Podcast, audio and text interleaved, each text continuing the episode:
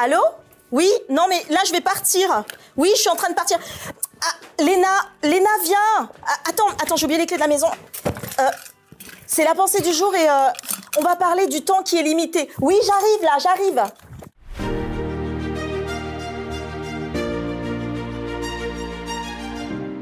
La pensée du jour se trouve dans Éphésiens 5, versets 16 et 17.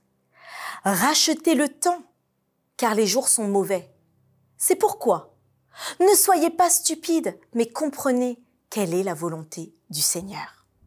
Est-ce que toi aussi, il y a des moments dans ta vie où tu te dis ah là là, c'est l'empressement total. Tu pars et tu fais les choses, mais ça t'arrive des fois de même pas savoir où tu avais mis les clés parce que tu les as déposées peut-être sans réfléchir, peut-être qu'il y avait trop d'accumulation dans ta vie. Il y a des jours comme ça où on est euh, vraiment, on n'en peut plus, il y a trop de choses qui s'accélèrent, les choses vont trop vite, et puis on aimerait souffler. Il y a ce conseil dans la Bible qui peut paraître parfois comme une petite répri- réprimande. Pour autant, c'est vraiment un conseil bienveillant pour nous. Parce que la Bible veut surtout nous donner des conseils. Nous vivons dans des temps compliqués. Ils étaient aussi compliqués d'une certaine façon à leur époque.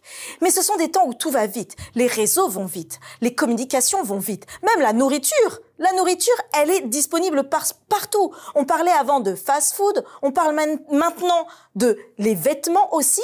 Parce que même au niveau des vêtements, il y a cette accumulation, en fait, d'achats pour pouvoir, en fait, acheter, acheter, acheter toujours plus et donc accumuler au niveau même de nos vêtements. Cette accumulation, elle est partout. On est dans la consommation sur consommation. Tout est fait aujourd'hui pour que les choses s'accélèrent, aillent de plus en plus vite. Le monde va vite, les réseaux vont vite, même nos enfants. hein. Moi, je vois mes neveux et nièces, les enfants autour de moi, ils vont beaucoup plus vite dans le fonctionnement de certaines choses avec la télécommunication ou autre que nous à l'époque ou que nous aujourd'hui. Tout va vite. Pour autant, pause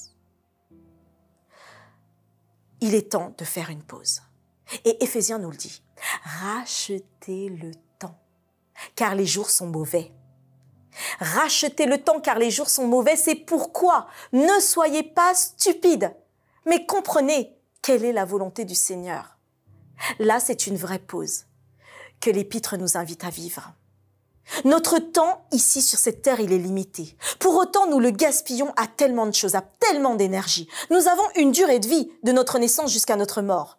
Et nous voulons le vivre à bon escient, pouvoir se dire qu'on a profité pleinement. Combien de personnes se disent que si là, aujourd'hui, ça devait être leur dernier jour, elles aimeraient se dire, voilà Seigneur, j'ai accompli ce que je voulais accomplir.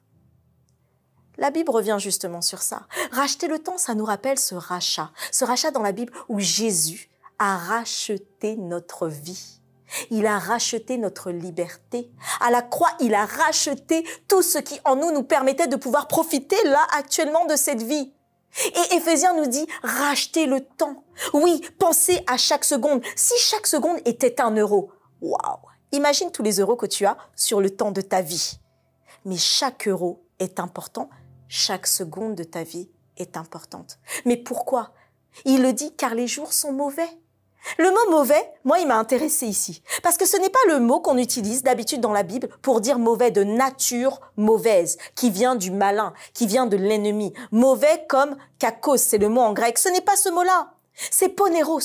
Un autre mot qui veut dire les jours sont pleins de contrariétés. Je sais que là, ça t'a parlé. Ouais. Combien de fois dans une journée on est contrarié? Combien de fois dans une journée il y a des choses qui viennent nous embêter? Combien de fois? Eh bien la Bible te dit, rachète le temps. Sache que cela arrivera, car ces jours sont pleins de contrariétés. Prends le temps de regarder à chaque seconde de ta vie. Et donc, ne sois pas stupide. Et là, elle le dit clairement. Ne sois pas insensé. Ne sois pas sans avoir compris comment les choses fonctionnent. Mais, mais, comprends quelle est la volonté de Dieu.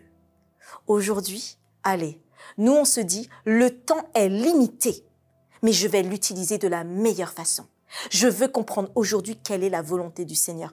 Chaque seconde, allez, juste le test de cette journée, aujourd'hui, cette journée, chaque seconde, tu vas la savourer en te disant, Seigneur, quelle est ta volonté? Je veux que ce soit la volonté du Seigneur. Je veux que chaque seconde que je vive soit une seconde que j'ai vécue avec intensité. Ça veut dire que je prenne conscience de chaque seconde que je vis. Et quand cette contrariété va arriver, non Seigneur, je la remets entre tes mains parce que chaque seconde de cette vie compte.